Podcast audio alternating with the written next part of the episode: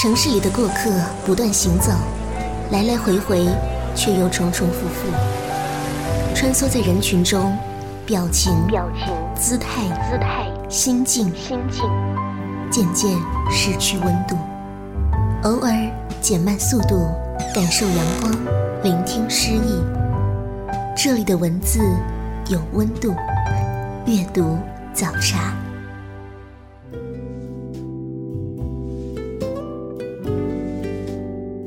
各位亲爱的听众朋友，欢迎收听阅读早茶，我是西西。说起法国，我们会想到香榭丽舍大街弥漫的香水，塞纳河左岸的咖啡馆，普罗旺斯那一片紫色的薰衣草庄园。这个国度有着蜜桃雪糕一样的香甜气息，以及无孔不入的浪漫、优雅、温情。今天节目。与大家分享一份法国文学书单。今天的第一本书是来自于法国著名作家马克·李维的畅销代表作《偷影子的人》。这是一部令整个法国为之动容的温情疗愈小说。马克·李维连续十二年蝉联法国年度最畅销小说家称号。他于一九六一年出生于法国。二十二岁时就创立了一家电脑影像合成公司，事业有成。三十七岁时，马克·李维开始文学创作，处女作《假如这是真的》一经问世就一炮而红，成为了法国当年的年度销售冠军，还被翻译成三十多种语言，畅销全世界。马克·李维的处女作获得巨大成功之后，他开始全心全意地投入小说的创作当中。至今已经发表了十几部小说，而且每本著作都获得了全世界人们的一致好评，畅销不衰。偷影子的人是马克·李维的第十部小说，也是二零一零年法国最畅销的小说。这本书的封面非常的可爱，一个睫毛长长、皮肤白嫩的小男孩撅着小嘴在亲吻影子。给人的感觉就是非常的青春，非常的可爱。故事的主角是一个瘦弱的小男孩，他在班上经常被人欺负，但是呢，他拥有一种特殊的能力，能够和影子对话，而且呢，能够从影子当中看出其他人埋藏在心底的事情，听见其他人心中的小秘密，因此。他成为了一个偷影子的人，变得强大起来。小男孩谨小慎微地使用着这项特殊技能，他救了儿时的大伙伴伊凡的命，帮他解开了心头的死结，帮他振作起来去做自己想做的事情。他邂逅了走进心底的小女孩克雷尔，和她一起度过了愉快的假期。他帮助发小旅客去实现成为医生的追求。他帮助患病的小男孩解开心结。成长因为影子这个秘密的存在而变得特别。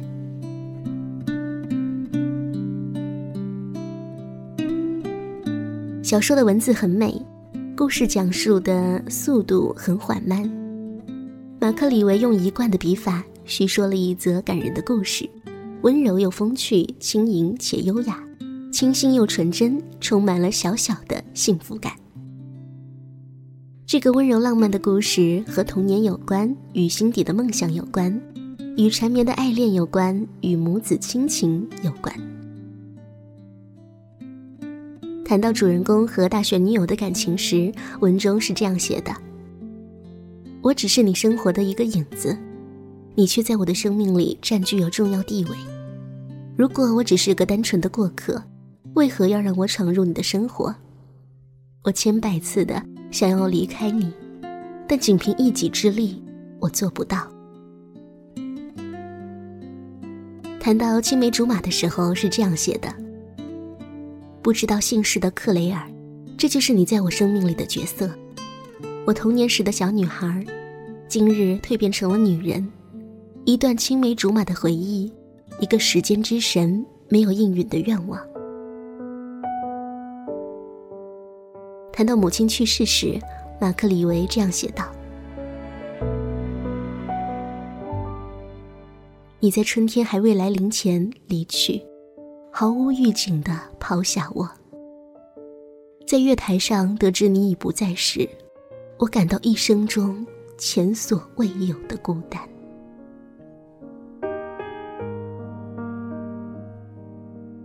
法国《费加洛报》评价说，《偷影子的人》是一首对童年梦想以及想象力的颂歌，作者写作技法栩栩如生，极富电影般的临场感。全书通过偷影子，再到接受影子的任务去帮助别人，大大小小的故事中渗透着许多哲理。影子代表着内心真实的自我。每个人为了自己的完满，都会把自己伪装成一个并不真实的形象，以至于忘了自己真正想要的是什么。随着年龄的增长，我们渐渐地忘却了童年时代那些幼稚纯真的梦想，被一切惹人厌烦的事情包裹着。我们都应该停下来，好好的面对自己的影子，然后和他好好谈谈。我们是不是在长大的路上丢失了什么？就像书中写的那样，青少年时期，我们总梦想着离开父母的那一天，而改天却换成了父母离开我们。于是，我们就只能梦想着，能否有片刻，重新变回寄居父母屋檐下的孩子，能抱抱他们，不害羞地告诉他们，我们爱他们。为了让自己安心而紧紧依偎在他们身边，只有碰到毫不起眼的小细节时，我们才会突然意识到，深爱的人已经不在的事实。你偷走了我的影子，不论你在哪里，我都会一直想着你。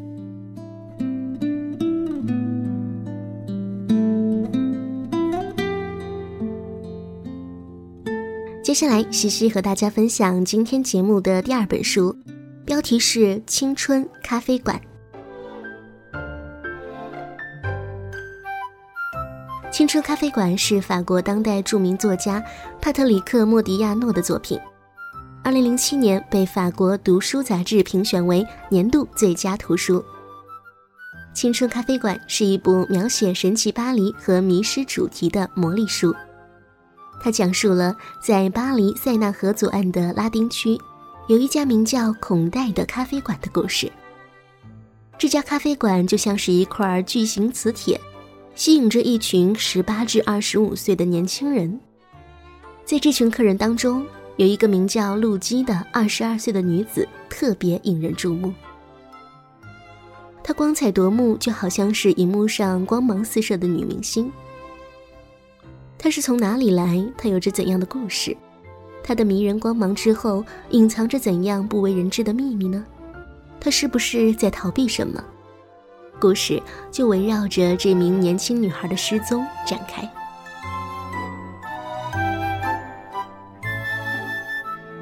四个故事的讲述者纷纷登场，他们都以第一人称的口吻向读者娓娓讲述陆基的短暂人生经历。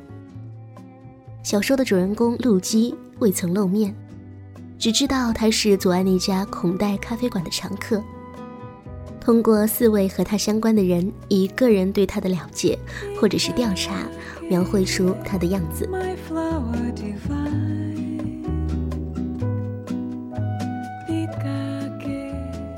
小说通过四个叙述者的角度。视角重叠又尽可能多元的呈现出了主人公陆基的人生历程。为了探索人生无限的可能与完整的幸福定义，陆基不断逃离，不停探索。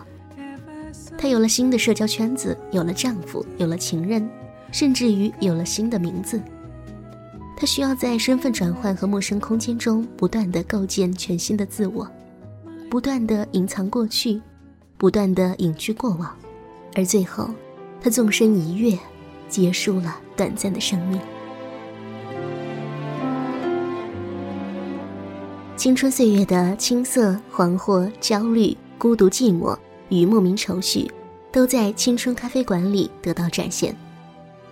书中描写了一个弱女子从不断探寻人生真谛，到最终放弃生命追寻的悲剧命运。这个悲剧发生在一个既有着迷人魅力，又像谜一般难以捉摸的年轻美丽女子身上，更使全书充满着一种挥之不去的忧伤情调。青春咖啡馆的书名。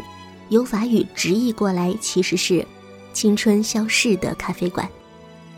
译者金龙阁先生在译后记中写道：“在斟酌这本书的中文书名时，想起多年前读过的台湾作家张曼娟的一篇感人的散文。青春并不消逝，只是迁徙。受此启发，将书名译成是‘青春咖啡馆’，因为不管是挥霍也好，虚度也罢。”青春是不会消逝的，它就像作品当中的那株常春藤一样，会永远留住在你我的梦中和记忆之中。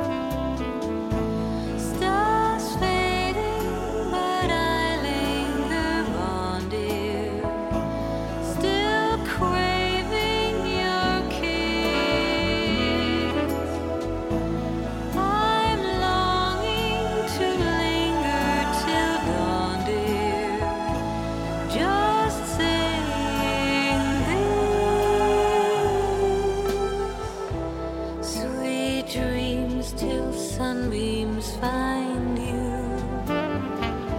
Sweet dreams that lead.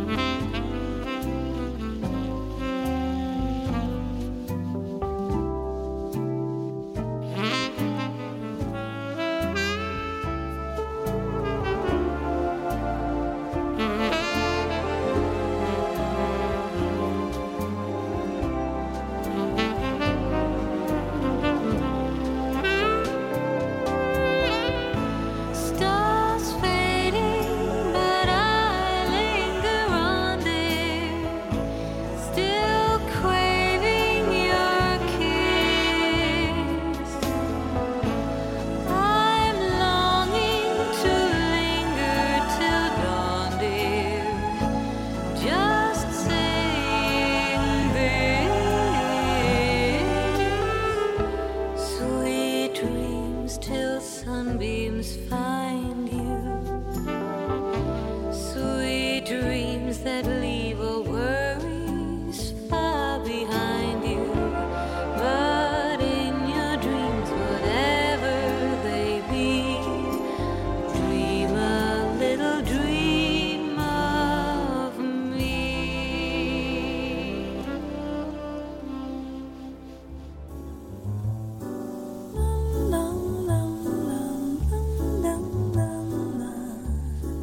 阅读早茶现在继续，我是西西，继续和大家分享温情的法国文学。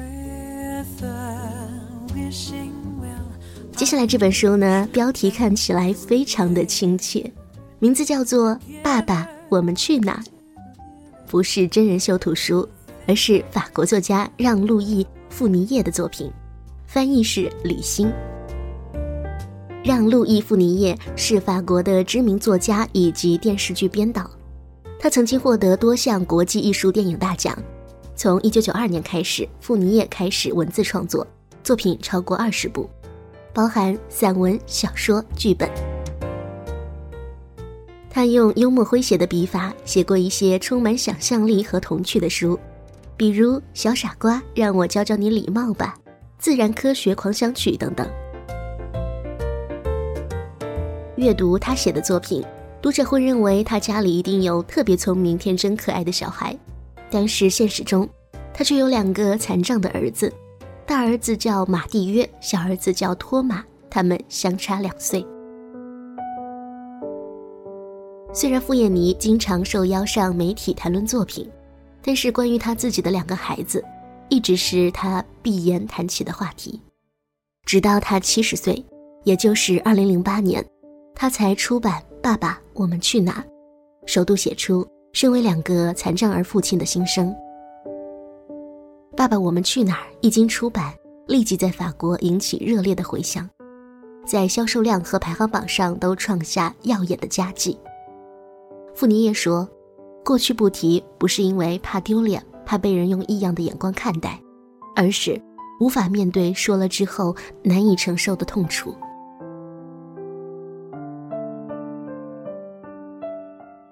有人说，生出一个残障儿就是遇到一次世界末日，而他遇到两次。直到四十年之后，他决定送给他的孩子这本书，用来表达他的歉意。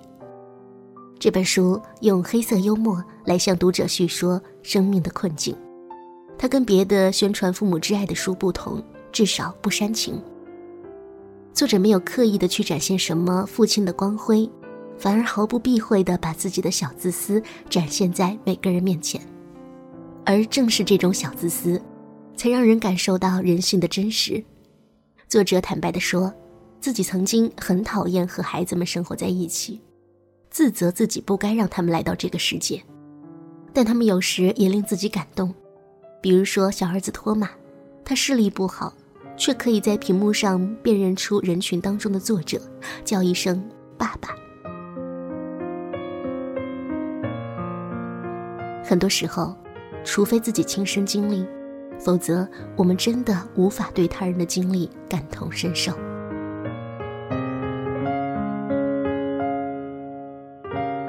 简单的叙述中，不知道作者隐藏了多少情感。或许这才是一个人在经历大喜大悲之后，由时间冲刷出来的真性情。其中，作者对保姆的几个玩笑，实在是让人感慨。剩下的都是些再平常不过的小事儿，可这些普通人都能够享受到的，到作者这儿，就成了一种奢求。为人父母，天下至善。作者并不是故意想让读者悲伤，但是在阅读的时候，读者还是会情不自禁的潸然泪下，不知不觉就被打动了。他以非常健康的气息，通过全新视角，让正在日趋麻木的我们重新审视生活。既然上帝选择了你，那就选择笑着活下去。So many moons have come and gone all along. I heard this song inside me to wait. I was told, but now I found a different sound. I hear when you're around me.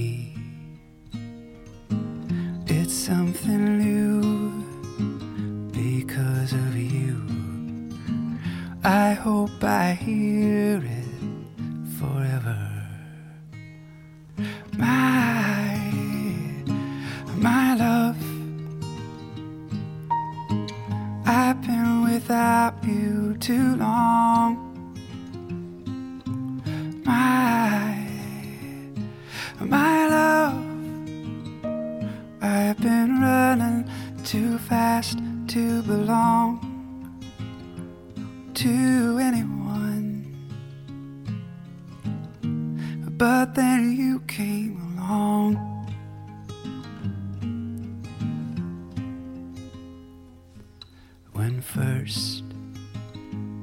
I laid eyes upon your face, this song replaced all the others I have written. It's all brand new because of you. Feels like I've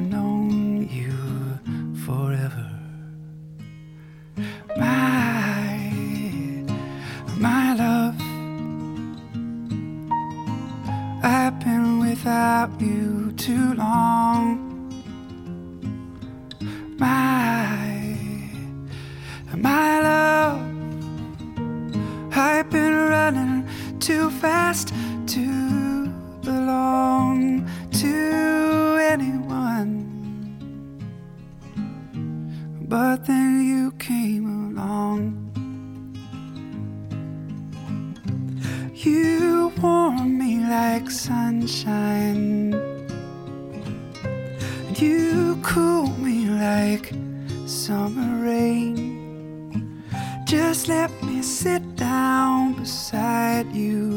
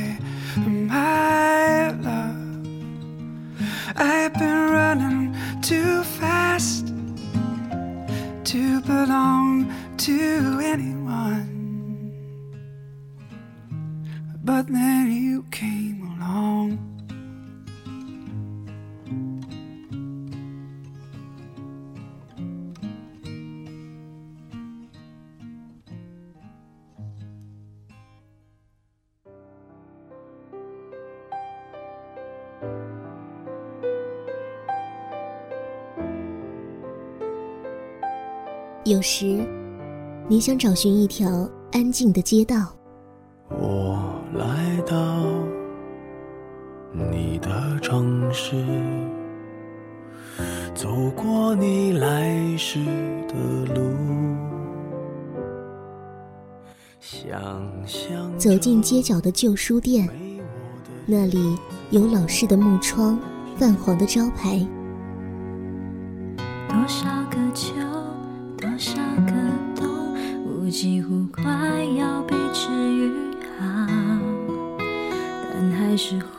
只因为一个重复的话题就无心自扰。随意翻开书的某一页，忘记时间，忘掉烦恼，只想看文字里的风景。在您耳边的是九四一阅读早茶。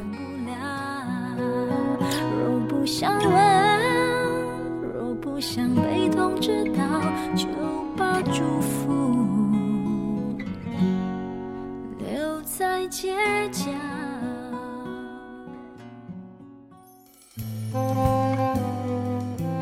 阅读早茶今天的关键词是法国。接下来，西西与大家分享的书是《爱情半夜餐》，作者是米歇尔·图尼埃，译者是姚梦颖。米歇尔·图尼埃，一九二四年出生于巴黎，法国新预言派代表作家。他编著的《爱情半夜餐》出版于一九八九年，收录了二十个故事，其中有《沉默的恋人》、《德欧巴特之死》。蒙特的纪念日，布莱丁和他的父亲，非洲奇遇，露西和他的影子，站着写作，公路幽灵，危险的怜悯之心等作品。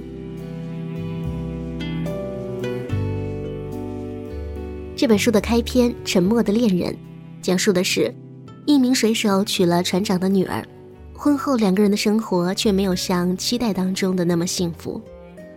女人抱怨男人过于沉默，男人却矢口否认，结果你一言我一语的争吵起来。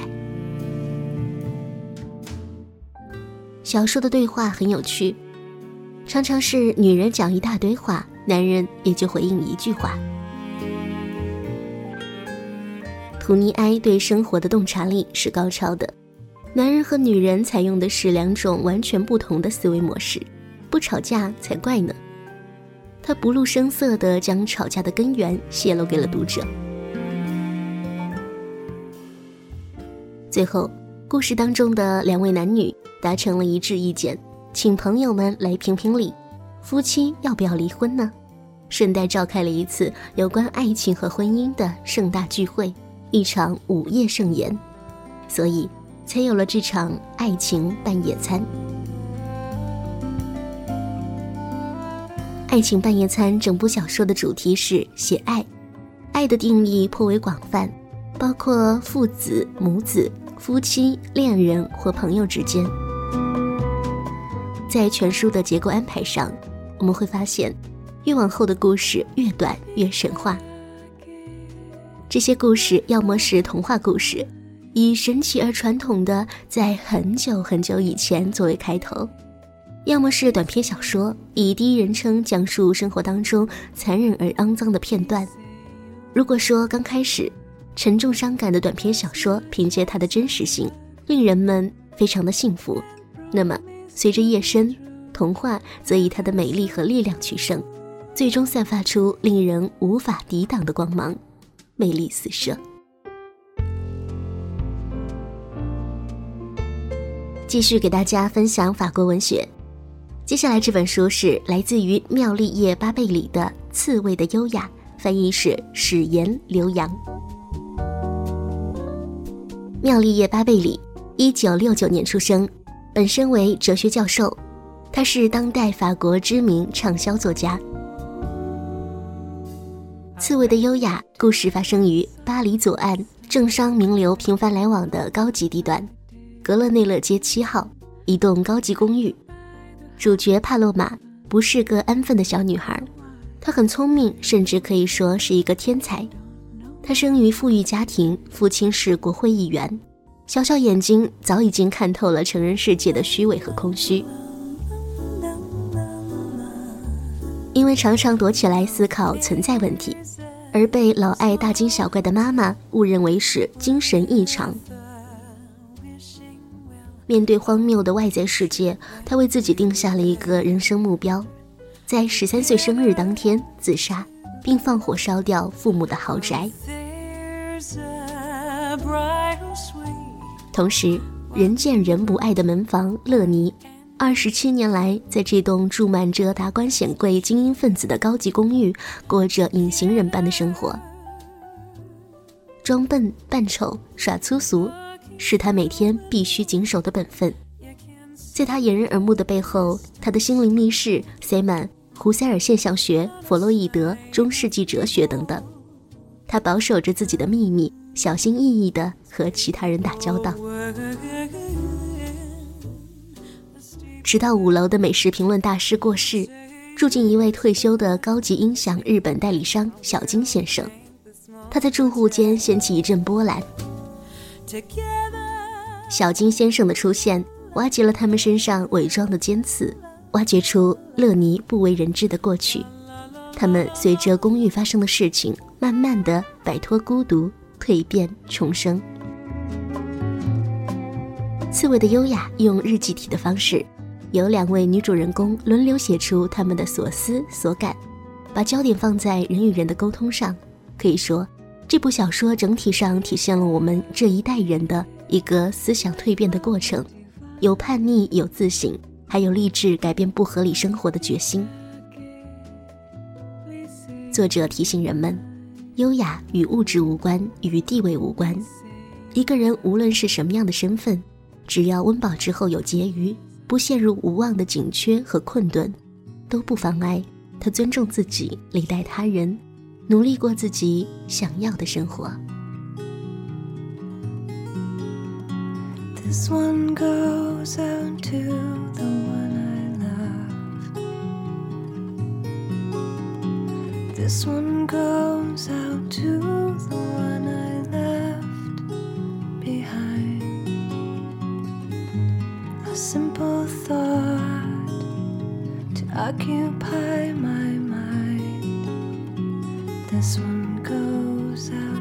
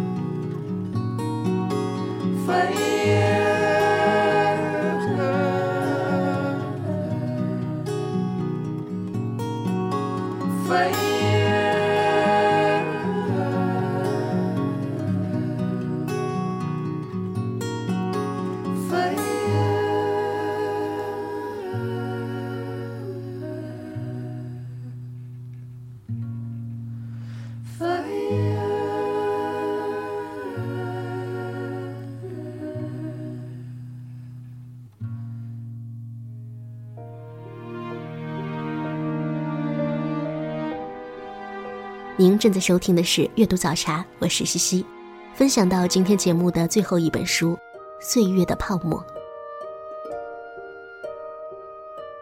岁月的泡沫》是被一代年轻人奉为经典的作品，作者是鲍里斯·维昂，翻译是陈况。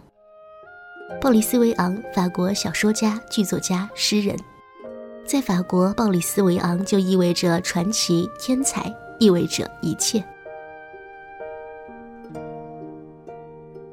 他的小说《岁月的泡沫》得到法国当代第一才子数的赞誉。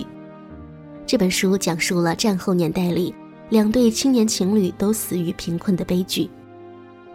前一对情侣高兰和克洛埃相爱，不料克洛埃新婚后不久得了不治之症，胸部长了一朵睡莲。后一对希克和阿丽丝本来就过着清贫的生活。后又因希克盲目购置、收藏书籍而沦于破产。希克因逃税被捕，阿丽丝愤而纵火烧书店，自己也葬身火海，最终有情人难成眷属。在维昂的笔下，万物皆有灵，而各种爱情都不完美，各种爱情甚至都很危险。岁月的泡沫风格前后故意不一致。前半部分是典型的法国人的细腻精致，主人公柯兰家境优渥，有着充足的心思闲情逸致。在前半本书里，我们看不到生活的阴霾，只有爱情和友情的明亮。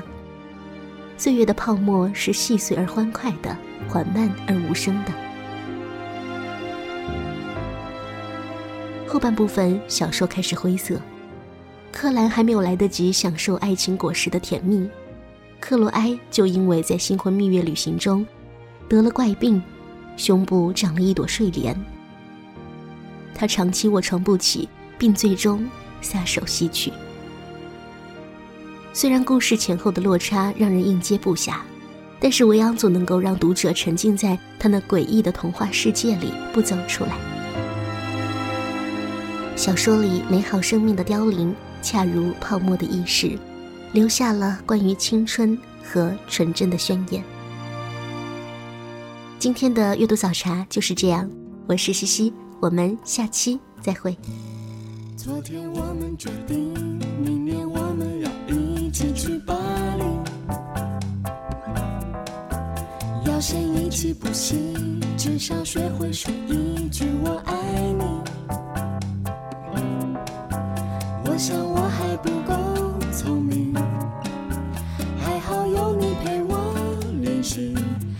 去巴黎。巴拉巴巴。